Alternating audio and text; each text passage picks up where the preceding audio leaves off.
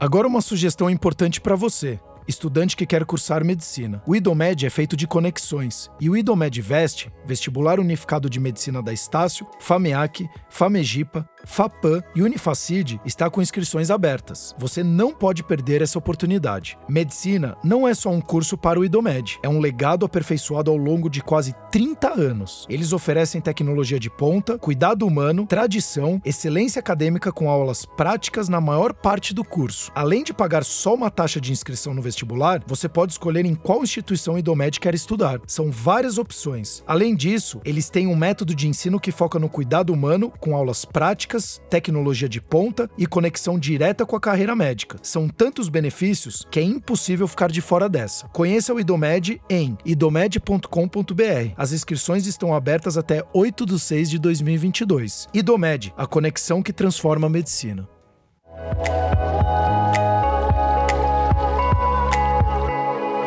O Cor cuidando de você.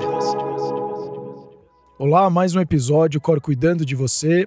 Eu, Sérgio Bruni, sempre comigo, os assuntos profundos, reflexivos, assuntos de autoconhecimento, da vida, sempre Alda Marmo. Seja muito bem-vinda de novo, Alda, tudo bom? Oi, Sérgio, tudo ótimo, ótimo por aqui, com a vida retomando, né? Aquilo que a gente chamava de normal, então estamos aí nos adaptando, felizes com os números. Então, bora lá, que tem saúde e o resto a gente vai correr atrás, né? Exato. E é legal esse assunto que a gente vai falar hoje, que é como desenvolver a inteligência emocional. E eu acho que tem muito a ver com a questão de emoções, sentimentos, né? Como você lida com as emoções e todo esse processo que a gente passou passou de novo normal. E eu não sei se a Sim. gente está voltando para o que a gente era, mas aí muitas coisas é. nos transformaram ao longo desses últimos dois anos. E, de fato, como a gente consegue lidar com a inteligência emocional? Ou antes, o que é inteligência emocional? Bom, achei super legal o tema de hoje. E quando você me propôs, né, quando a gente definiu a pauta, eu fui pensar o que, que eu entendo, né, por inteligência emocional. E eu já falei aqui em alguns outros episódios nossos que a psicologia é uma, uma ciência, né, uma área bem vasta, com vários tipos de entendimento. Né? E esses entendimentos, eles nem sempre eles caminham lado a lado, eles conseguem se conversar. É como a religião. Então você tem o judaísmo que tem um entendimento espiritual diferente do catolicismo, da umbanda, do espiritismo. E na psicologia as coisas também vão mais ou menos seguindo esse caminho. Então, eu tenho um entendimento sobre o que é inteligência emocional, talvez um pouco diferente do que tem sido disseminado por aí. E para a gente falar sobre isso, eu busquei um conceito dentro da linha, né, da análise do comportamento, mais particularmente sobre a terapia de aceitação e compromisso, que se chama flexibilidade psicológica. Então, eu acredito que a inteligência emocional se relaciona muito quando a gente consegue desenvolver flexibilidade psicológica.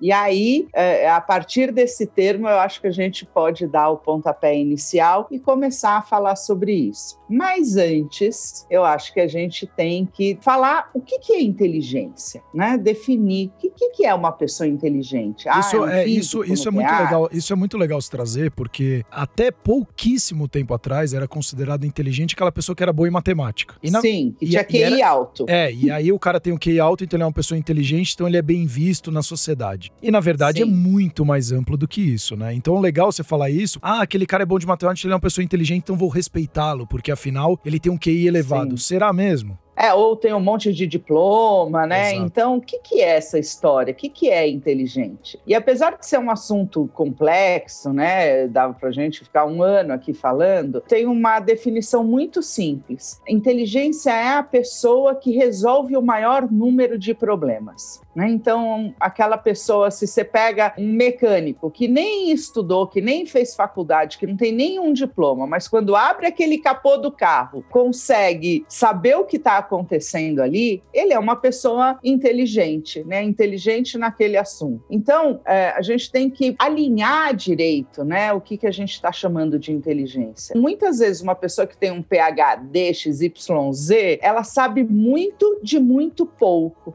né, de uma pequena área, talvez não saiba fazer um arroz, não saiba se relacionar bem com a família, não saiba dançar numa festa, né? Não, não tenha inteligência para outras coisas. Então, é importante a gente lembrar disso. É bem isso que você falou, né? Não é porque a pessoa sabe resolver aquelas contas complexas de matemática, é, ela pode ser inteligente naquilo, mas é importante a gente sempre trazer, né? Putz, inteligência é a pessoa que consegue resolver os problemas, né? Principalmente os da vida prática, os que levam ela para uma vida mais plena, valorosa, feliz, né? Onde ela consiga passar por esses obstáculos. E eu acho que deve ter um impacto grande também quando entrou o modelo capitalista, né? Onde o foco era muito a questão da geração de riqueza, a pessoa também é considerada inteligente e aí você nem olha para o restante. Essa pessoa ganha dinheiro, se ela ganha muito dinheiro, então ela é uma pessoa inteligente, porque afinal ela é uma pessoa, entre aspas, também de sucesso. Mas aí é como você falou, legal, ela ganha muito dinheiro naquilo que ela faz, mas ela não se relaciona bem com pessoas, ela trata mal os outros, ela não lida direito, inclusive, com as suas emoções ou pensamentos, ela finge que nada tá acontecendo, continua aqui, vai pisando em todo mundo e segue o jogo. Então, será que ela é uma pessoa inteligente de fato? Então, trazer isso é legal porque foi existindo ao longo do tempo uma mistura de conceitos e deturpando de fato o conceito de inteligência, que é o, hoje o assunto da nossa conversa, como vários outros conceitos estão sendo deturpados ao longo do tempo, que se a gente não entende muito claramente isso, e hoje com muita informação, muita exposição, meio que todo mundo vigiando a vida de todo todo mundo. Você começa a entrar num balaio aí que você vai se perdendo nos conceitos e não entendendo para o caminho que você está indo, ou então até as próprias análises que você está fazendo, né? É, é, acho que você traz aí uma, um ponto bom, né, que é se perdendo nos conceitos, né? Hoje a gente tem tanta informação de tudo e vai embaralhando, né, conceitos, informações e, e vai tirando daí algumas conclusões que nem sempre são as conclusões adequadas, né? São as conclusões que funcionam, né? de verdade. Então, acho bom a gente pensar nesses dois pontos. Quando a gente fala em, em inteligência emocional, a gente tem que saber, a gente está falando de resolver problemas no âmbito das emoções, né? Então, tem aí duas coisas bastante complexas. E como eu te disse, eu entendo a inteligência emocional com esse conceito, com esse termo que eu quero aqui, né, que a gente converse um pouco sobre ele, gostaria, a flexibilidade psicológica. E quero falar sobre isso porque hoje eu estava tomando café da manhã e, eu encontrei uma pessoa que eu gosto bastante por hum. coincidência no café da manhã, a gente falou exatamente sobre isso, que muitas vezes a gente acha que aquela pessoa que tem, ah, eu tenho uma empresa de 10 mil funcionários e eu tenho esses problemas para resolver, então de fato eu sou uma pessoa com muito mais problemas. E na verdade não. Você deu o exemplo também do mecânico, talvez esse cara dentro do mundo mundo dele tenha problemas tão grandes quanto para a vida que ele tem. Então, não é porque você tem 100 mil pessoas embaixo de você, ou de repente aquela pessoa tá com um problema, entre aspas, só com a mulher dela, e quer dizer que o problema dele seja menor do que o outro que tá resolvendo, de repente, emprego de 10 mil pessoas. Porque cada um tem o seu fardo, cada um tem a sua cruz, e você, e de repente, para você, aquele problema que para o outro é minúsculo, para ele é um problemaço, né? Então, Vamos também separar isso para não ficar comparando banana com laranja e você olhando a vida do outro, achando que pô, você não deveria encarar com muito problema isso, porque afinal o outro tem muito mais problema do que você. Será mesmo? Porque para você é um problema muito grande. Então, Sim, olha para sua é, vida. Comparações já é um ponto que não é inteligente, né? Exato. A gente vai comparar sempre, mas cada um tem os seus, né, Sérgio? Cada um tem os seus obstáculos e, e é difícil. Que né? inclusive a gente fez um episódio muito legal, Alda, foi aquele as pedras que a gente carrega ao longo da vida, é... né? Da mochila, e eu achei sensacional isso. Sim. Muitas vezes a gente está carregando pesos que, que nem são nossos, mas por a gente viver nessa coisa da exposição e de, da opinião do outro, então afinal a gente precisa levar esses pesos. E na verdade, não. Que a gente hoje, e como você sempre fala, sempre existe uma relação nossa com o externo. Então, como que Sim. você está se relacionando com esse externo e o que que tá gerando de emoções ou sentimentos e como você está lidando com as suas emoções e seus sentimentos, né? E aí, entrando nesse âmbito de flexibilização ou de flexibilidade emocional emocional, desculpa, eu lendo aqui um pouco, ele fala muito do. Você não gosta da palavra muito equilíbrio, eu também não gosto muito, mas aqui no que eu li, ele falava dessa questão Sim. do cérebro do lado esquerdo, direito, esse equilíbrio. Como que seria? Eu não sei se é o correto ou não, mas eu Eu não você... entendo esse negócio de lado direito e esquerdo, hein? que é o lado Tá criativo, o lado É, racional, enfim. A minha inteligência não, não, não alcança esse conhecimento.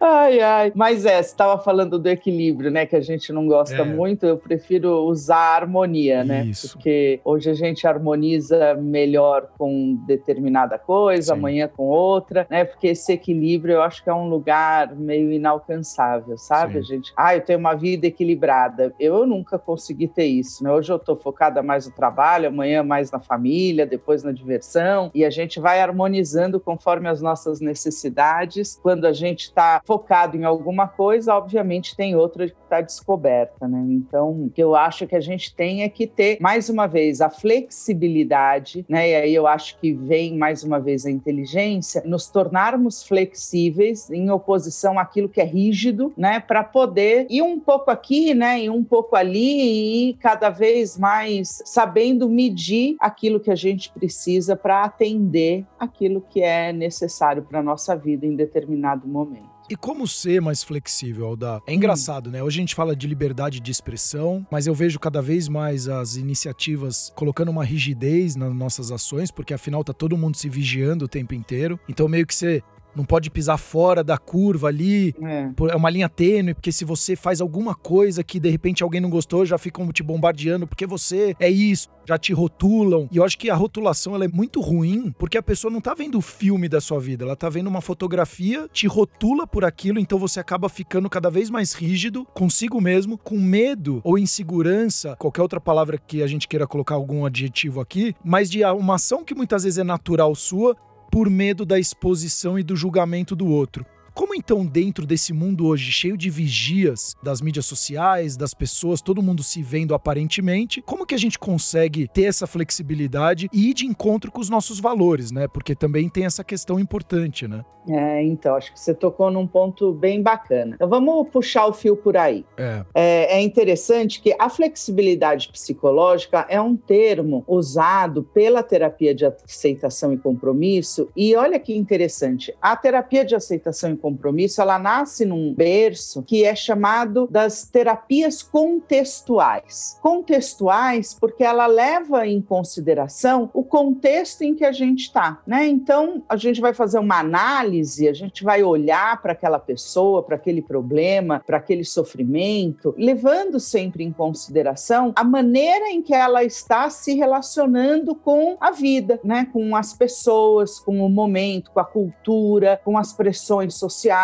né? E hoje, obviamente, as mídias, o governo, a pandemia, tudo isso faz parte daquilo que ela faz, pensa e sente. E, obviamente, com quem ela está se tornando, né? Então, essa relação, né, com esse contexto, ele vai colocar para dentro né, ali nos nossos sentimentos, nos nossos, uh, nas nossas emoções, vai afetar os nossos valores, aquilo que importa, as nossas necessidades, e a gente tem que lidar com isso, né? Então, olha que interessante, né? Esse termo, ele já tem a ver com o nosso contexto. E a flexibilidade psicológica, é, eu gosto dessa definição dela, né? Que ela diz assim, que é sentir e pensar com abertura, atentando ao momento presente, movendo a nossa vida em direções significativas, ou seja, de valores. Porque qual que é o problema, Sérgio? Principalmente dentro dos consultórios, né? a flexibilidade psicológica, ela é uma habilidade a ser desenvolvida. Ou seja, é quase como se a gente estivesse ensinando mesmo, educando a pessoa a ser inteligente emocionalmente, né? Como é que eu vou lidar com as minhas emoções? Quando as pessoas têm um, um, sofrimento, uma dor, um transtorno emocional ou psicológico, elas vêm como se elas estivessem amarradas àquilo. Há uma insegurança, há uma baixa autoestima, há um medo, há uma falta de autoconfiança, há um, uma circunstância na qual ela não consegue se livrar. Muitas vezes há um crenças, pensamento, né? Crenças. crenças que limitam, que sabotam, pensamentos que são invasivos, que são incômodos. E qual que é o grande problema? Ela fica amarrada ali. Mais do que isso, amarrada e tentando se livrar daquilo. A grande grande sacada da ACT, né, da terapia de aceitação e compromisso, dessa tecnologia da psicologia, é que os cientistas foram lá e viram que, putz, é uma bobagem, é, não dá certo, é ineficiente você tentar se livrar desses pensamentos e emoções que são negativos e incômodos né? Porque o pensamento e as emoções, eles vão se dar. Você não tem controle sobre eles. Não adianta eu falar para você, não pensa num elefante cor-de-rosa agora. O Simon Sinek, ele fala muito isso. Ele fala: o cérebro não foi configurado para ouvir a palavra não. O corpo não foi. Quando você fala Sim. não, é exatamente naquilo que você vai focar. Que ele deu o exemplo do. Ele não falou do elefante rosa, mas ele é. falou elefante. É. Não pense no é. elefante agora. Na hora vem o pensamento do elefante na sua Sim, cabeça. Desconectado, né? Vem o elefante e depois fala: ah, é, não posso pensar nisso. Então, Sim. deixa eu pôr uma girafa na minha cabeça.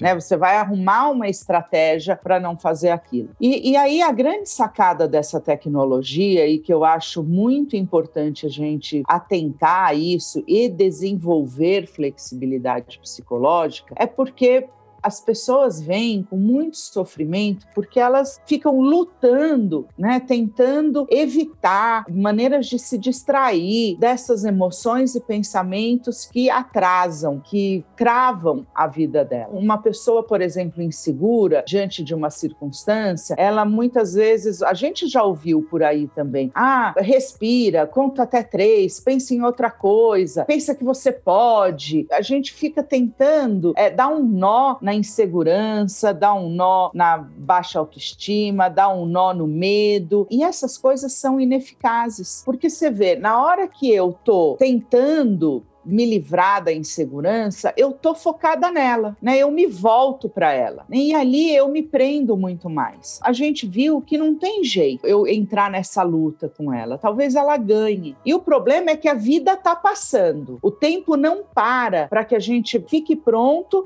e enfrentar aquela circunstância, né? O tempo vai passando e de repente a circunstância passa junto com o tempo. E na hora que a gente viu, a gente perdeu mais uma chance de se direcionar, de fazer algo que nos é valoroso, porque a gente fica grudado, lutando com esses sentimentos e pensamentos difíceis. E o termo, ele vem exatamente para ensinar a gente a uma maneira, a uma tecnologia, a uma forma para que a gente possa aceitar esses sentimentos, esses pensamentos, colocar eles no lugar deles.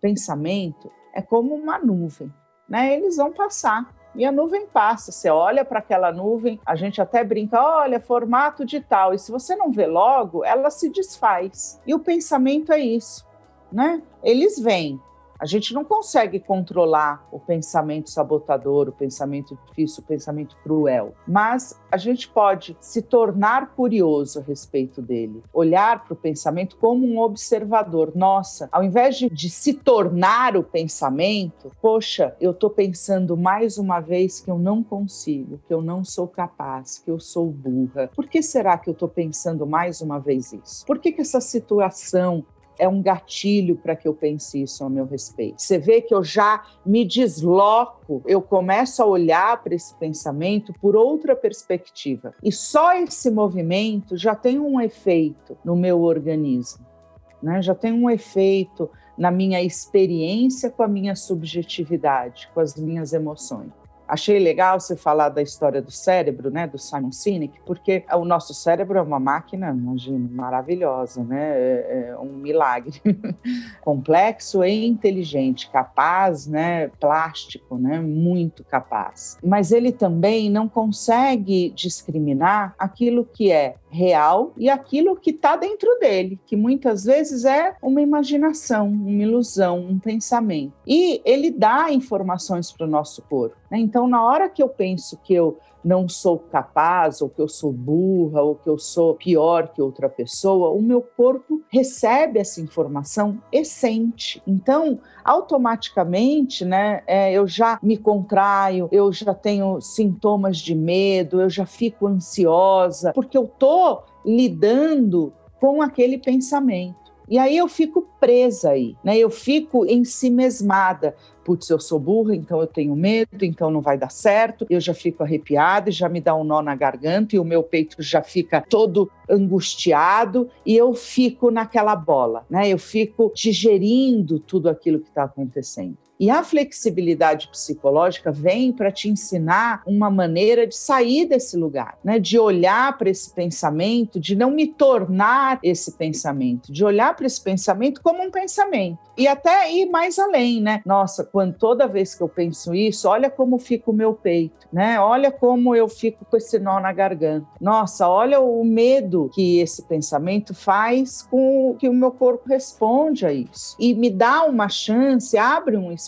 para que eu possa olhar para a circunstância. O que, que realmente está acontecendo? Nada. Ou sim, está acontecendo, né? Que nem assim, Alda, muito, muito, muito obrigado. Você trouxe uma das palavras mais importantes que é a aceitação, da gente ter a humildade, né? E humilde não é ah, eu vou andar de calça furada. Não, humildade é você reconhecer que a gente está aqui nessa vida para aprender, tem que ser um aprendiz da vida, sair daqui melhor do que a gente chegou. E todo dia é um dia novo, uma oportunidade nova da gente sair um pouquinho melhor. Sim, exato. Então, quando você fala da aceitação, e, e nessa, nessa pandemia eu vi algumas pessoas próximas falecerem e tudo, e você vive o luto. Por que não viver o luto, né? Por que não viver aquele sentimento que você tá sentindo? Por que, que não comemorar uma pequena vitória? E aí depois você dá continuidade à sua vida. Por que, que a gente quer? Eu tenho visto, e eu li um livro, inclusive, que chama Brain on Porn, que é o cérebro na pornografia. E essa geração hoje, com muita informação, é a busca incessante pelo prazer e o quanto que isso está gerando de ansiedade nas pessoas, o quanto que isso está gerando de depressão nas pessoas, pela busca incessante pelo prazer, pela felicidade a qualquer custo. Sim, a ditadura da felicidade, né, Sérgio?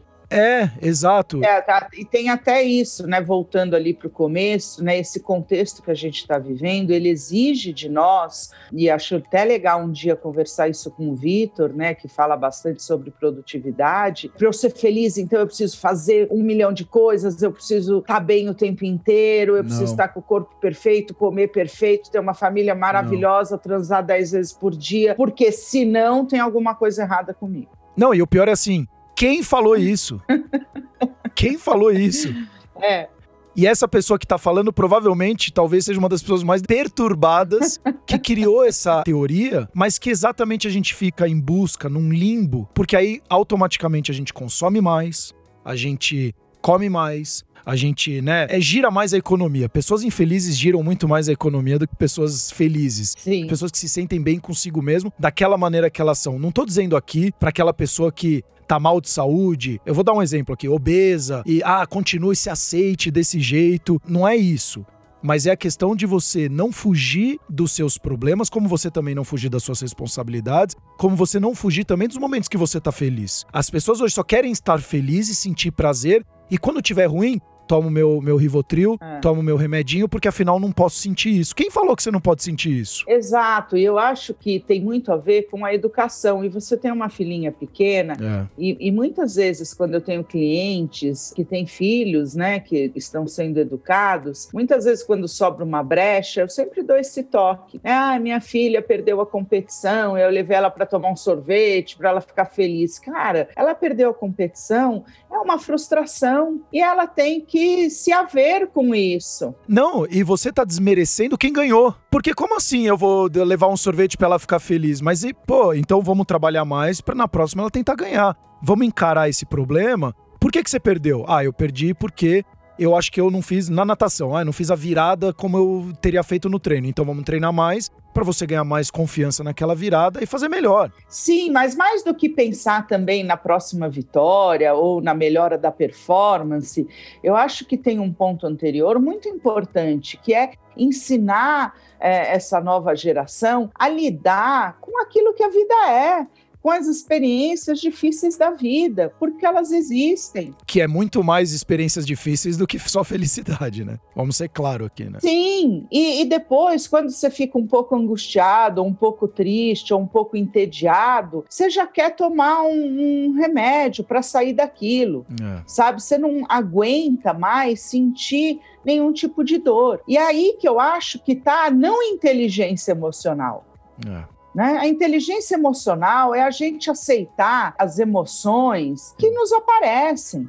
e aprender a administrar elas. E aprender a administrar as emoções é não deixar de fazer aquilo que tem valor para a nossa vida. É não ficar presa em cima do rótulo eu sou insegura, eu sou medrosa, eu tenho, eu sou pior do que o outro, eu não sou tão bom assim, né? Então é saber o que tem valor para minha vida, o que é importante para eu viver nessa vida, como é a vida que eu quero levar. E apesar de ter emoções e pensamentos difíceis, pelo menos tentar me engajar em atitudes que me levem para onde eu quero ir. E aprender também a sustentar aquilo que é ruim, aquilo que é difícil, porque vai ser. Tá tudo bem. Eu vou realizar todos os meus sonhos? Não, porque eu não tenho recursos, porque eu não estou organizada, porque teve uma pandemia, porque não dá para eu estar em dois lugares ao mesmo tempo, porque eu tenho vontade de fazer um ano sabático, mas eu tenho dois filhos. Não, porque a vida não é, é justa. Aqui, a vida não é justa. É porque a vida também não é justa. É, e tá tudo bem, exato. Fazer escolhas e lidar com as minhas angústias. Tem, né, o contexto hoje tem as mídias sociais, e aí eu olho uma pessoa que tá é, melhor que eu, e isso me deixa entristecido e me deixa, eu fico triste, tá bom, e, e, eu, e, e a tristeza tá aí para ser sentida. Bom, é a primeira vez na história da humanidade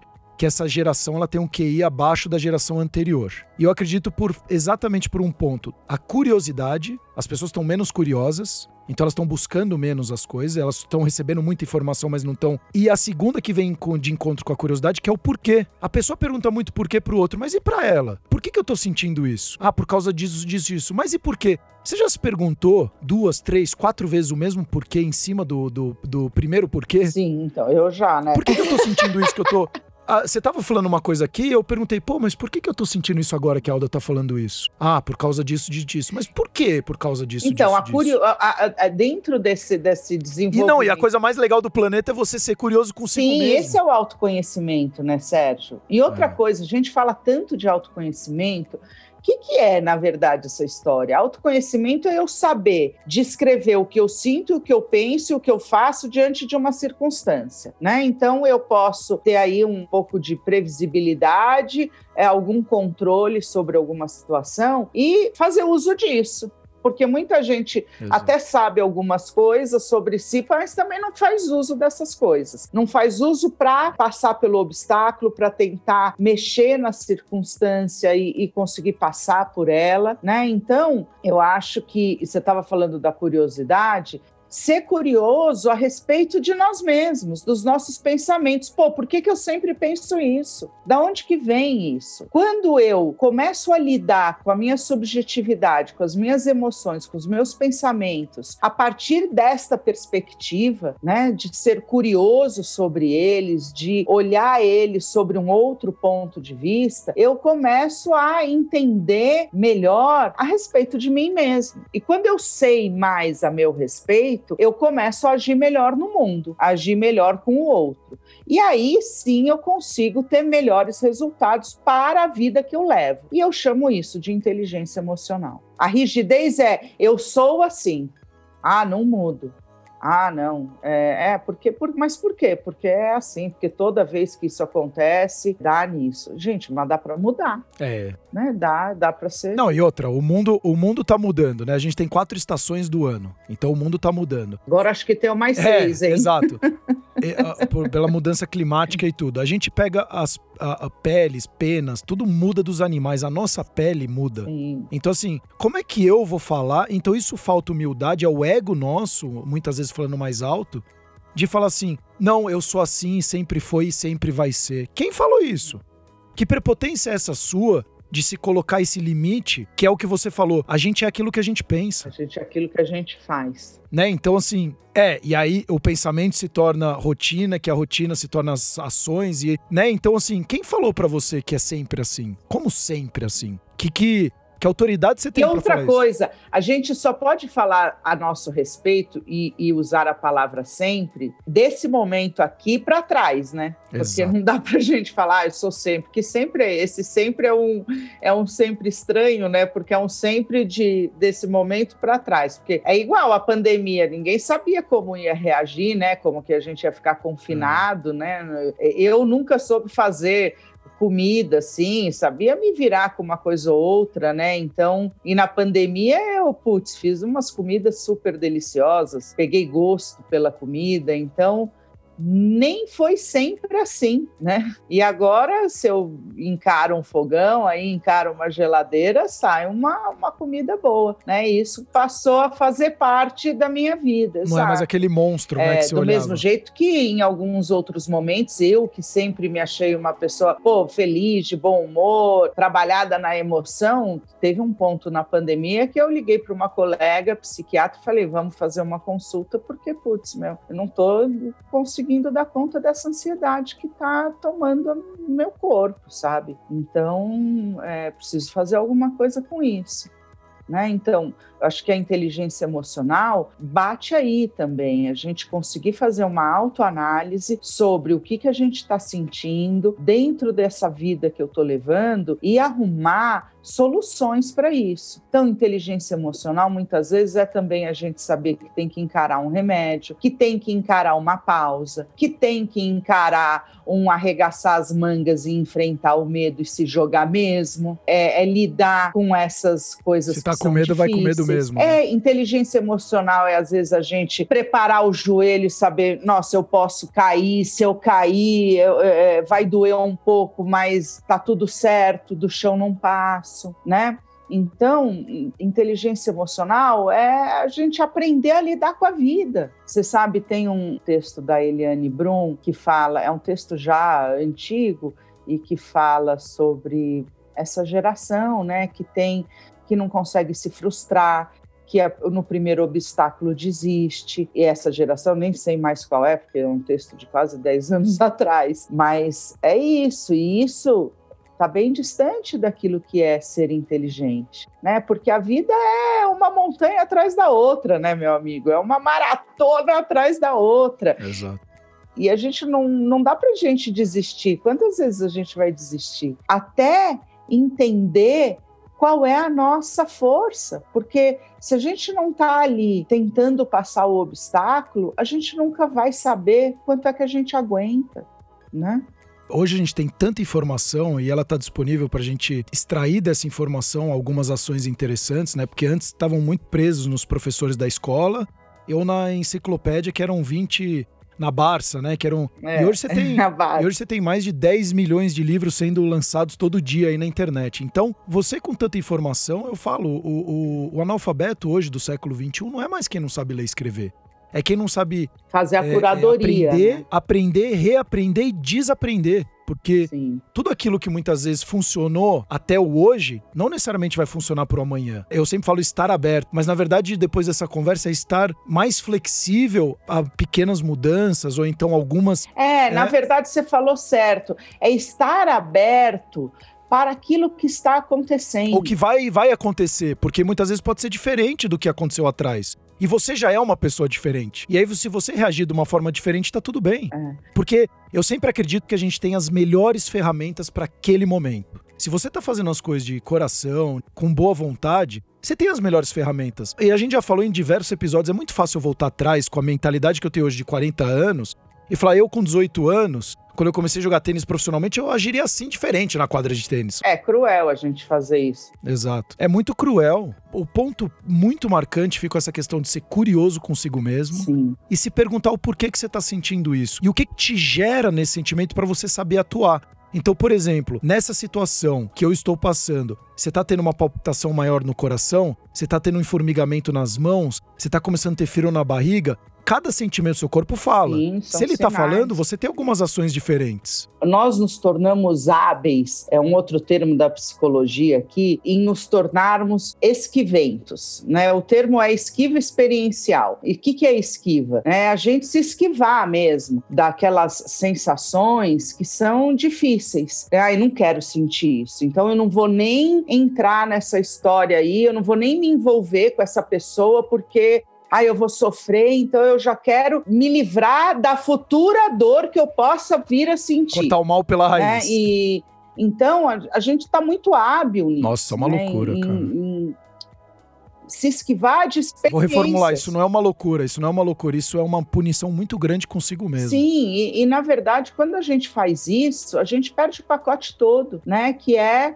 é, o bom e o ruim. O Stephen Hayes, que é o fundador dessa, dessa linha, né, desse, da, da, da ACT, ele tem uma frase muito interessante que diz assim: se a gente tiver determinado a não sentir emoções difíceis, a gente vai ter que começar a tolerar a não sentir as positivas e boas também, né? Porque aí a gente perde o pacote todo, né? Então, eu acho que a, a verdadeira inteligência emocional é saber, primeiro saber que não dá para a gente lutar, né? É uma luta perdida, lutar contra esses pensamentos, as emoções difíceis. Que há maneiras de aprender a desenvolver habilidades para lidar com elas, né? E aceitá-las, né? Aceitá-las como parte da vida, reconhecer o nosso, os sinais que o nosso corpo dá, nos tornarmos curiosos a respeito. Por que, que a minha cabeça está falando isso para mim? Por que que eu sinto dessa maneira, né? E, e buscar um pouco esse tipo de conhecimento a nosso respeito e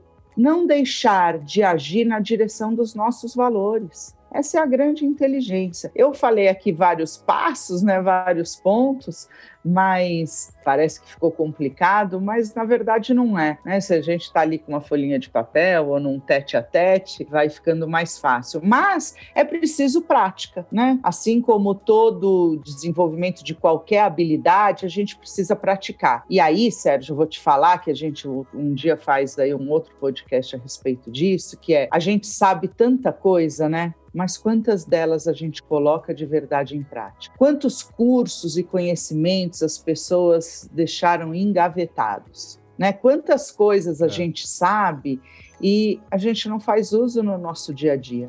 Então, não dá para falar que dá certo muitas vezes. Eu sei o que que coloca. Você colocou em prática, como é que você sabe? É, exatamente? eu sei o que me vai me deixar mais bonitona, mais magra, o que vai possibilitar eu usar a calça que eu comprei, que eu ainda não, não entro dentro dela. Mas eu faço, não faço. Eu aplico no meu dia a dia, não aplico. Eu uso o conhecimento que eu tenho, que a Desirê dá pra gente aí, com tanta maestria, é que, né, não, não, não faço uso disso. Gente, sei lá, às vezes eu acho que é uma grande burrada.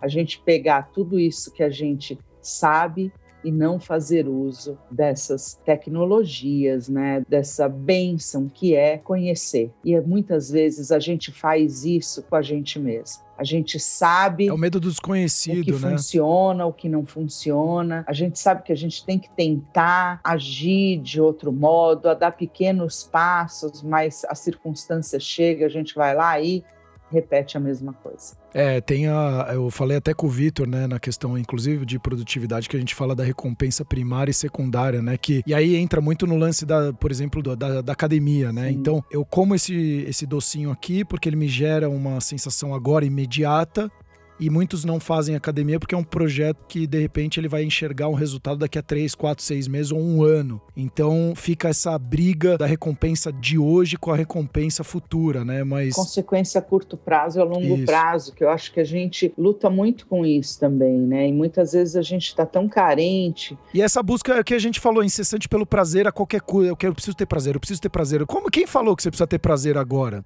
Eu tenho feito uma, um trabalho e foi um grande amigo meu que eu tenho jogado bastante tênis com ele, o Chris, e a gente tem feito um biohacking nosso, né? Então, assim, uns experimentos com a gente mesmo, né? Hum. Então, ah, vamos começar a entrar numa banheira de gelo, ah, vamos começar então hum. fazer esse tipo de treino para ver se melhora alguma coisa, vamos ler esse tipo de livro para ver se ajuda no dia a dia. Então a gente vai se desafiando e tá sendo um trabalho tão legal e gostoso porque assim, se hoje eu não fiz, tá tudo bem, a gente só tá criando alguns processos que para ver se há uma melhoria ou não, e aí é um pouco mais envolvendo pro lado do tênis, mas também envolvendo hum. no nosso dia a dia, na minha relação com a minha filha, no meu trabalho, para ver se de fato eu consigo dormir melhor e acordar de uma forma melhor, mas que também muitas vezes quando não acontece, fala, putz, Cris, hoje eu não consegui, ele fala, eu também não, putz, que pena, mas eu consegui fazer isso. Então, é o que você falou. Tô tentando, mas de fato eu tento colocar em prática, não é uma coisa que só tá ali no. E eu anoto, né? Eu tenho feito algumas anotações, que é importante esse lance da anotação. Eu nunca fui de fazer muita anotação. Super. Você tira da cabeça e coloca Você no papel. sabe que auto, isso é uma tecnologia comportamental, né? E a gente chama de autorregistro. E é, é comprovado cientificamente que o autorregistro ele pode aumentar alguns, alguns comportamentos e pode diminuir outros. E você sabe que esse boom dos aplicativos de Mental wellness. GPS de passos, ele é um autorregistro, é que você não precisa ir lá e a- apertar, você só precisa clicar para ele começar e ele faz o registro para você. E a gente pode, se a gente fizesse uma pesquisa, a gente ia ver que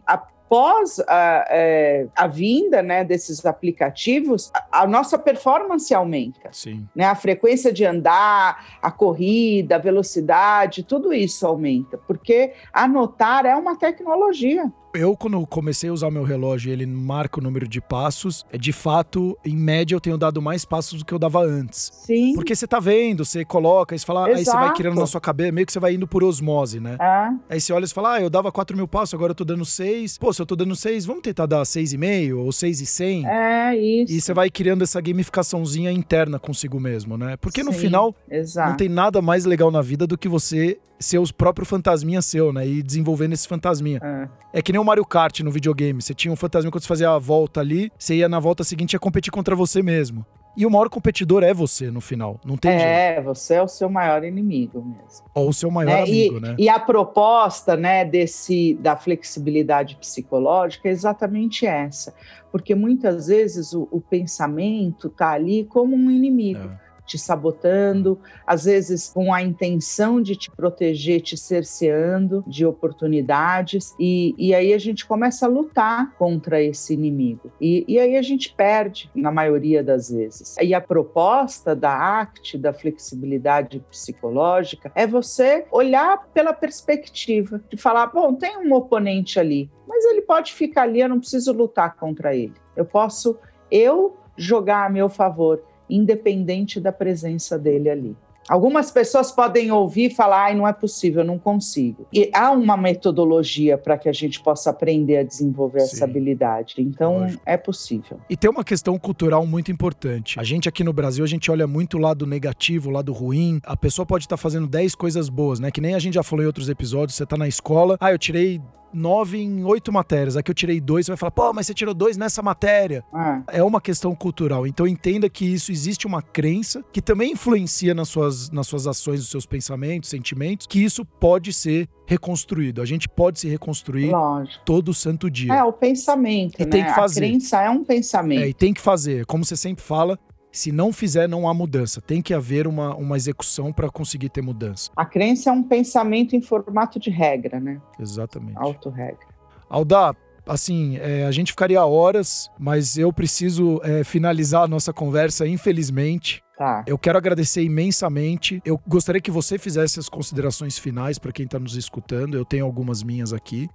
E o que que você traz então de uma forma um pouquinho mais prática, já que a gente falou de flexibilidade, inteligência, emoção, sentimento? O que, que quem está nos escutando pode de repente começar a colocar em prática para fazer essa montanha russa da vida é, não ser de uma forma melhor, mas ela encarar de uma forma mais direta com os problemas, com as alegrias, com as frustrações e assim por diante? Então, eu acho que o primeiro passo, Sérgio, eu acho que isso é, é- é mais fácil, é quando pintar né, essas, essas emoções difíceis, né, esses sofrimentos ou pensamentos que vêm na tua cabeça e que, ao invés de você tentar lutar contra eles, é, observe esse pensamento. Coloque esse pensamento num papel. Né? A partir do momento que você coloca ele no papel, eu estou pensando que eu, com essa ansiedade, nunca vou conseguir dar certo, que eu sou uma pessoa medrosa, que tem pessoas melhores do que eu. Escreve isso. A partir do momento que você olhar para isso numa folha de papel, comece a se tornar curioso. Por que que meu pensamento está me dizendo isso de novo? Da onde que vem isso na história da minha vida? Né? E aí isso vai começar a, a te dar novas informações para que você possa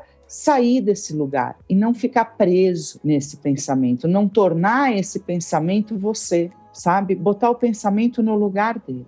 Então, tenha abertura e tenha curiosidade a respeito da tua subjetividade. Eu acho que esse é um exercício, um primeiro passo essencial para quem quer alcançar isso que por aí é chamado de inteligência emocional. Putz, sensacional. Eu anotei aqui, eu coloquei exatamente: seja curioso consigo mesmo. Acho que a gente é um ser muito incrível. O cérebro até hoje ainda não foi clonado, então tem muita coisa interessante que dá para você descobrir a seu respeito. Dê asas à sua imaginação, né? Porque aí você começa a navegar sobre isso reflita sobre esses pensamentos, sentimentos. Então, tá uma coisa atrelada à outra e não tenha medo de mudar. É, eu acho que hoje as pessoas têm muito medo de mudar e compreenda as suas expectativas, né? Alinhe expectativa, frustração. Às vezes tá criando muita expectativa, olhando muito outro e tá é, deixando a vida passar e aí você vai se frustrando mais porque você não tá de fato ouvindo você com atenção. Se ouça um pouco mais. O, o corpo dá sinais, os seus pensamentos dão sinais. Então se escute um pouco mais. Eu acho que se você se olhar um pouquinho mais de atenção e aí você você falou uma coisa de é, autocuidado aí muito importante. Então, né, Alda? Então, tem um autocuidado um pouquinho maior com você. Se cuide um pouco mais.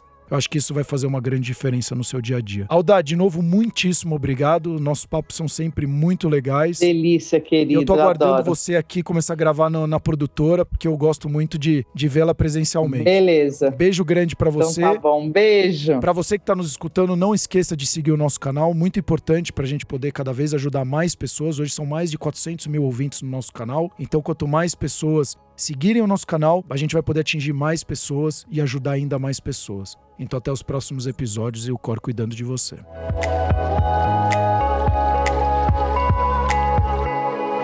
O Cor cuidando de você.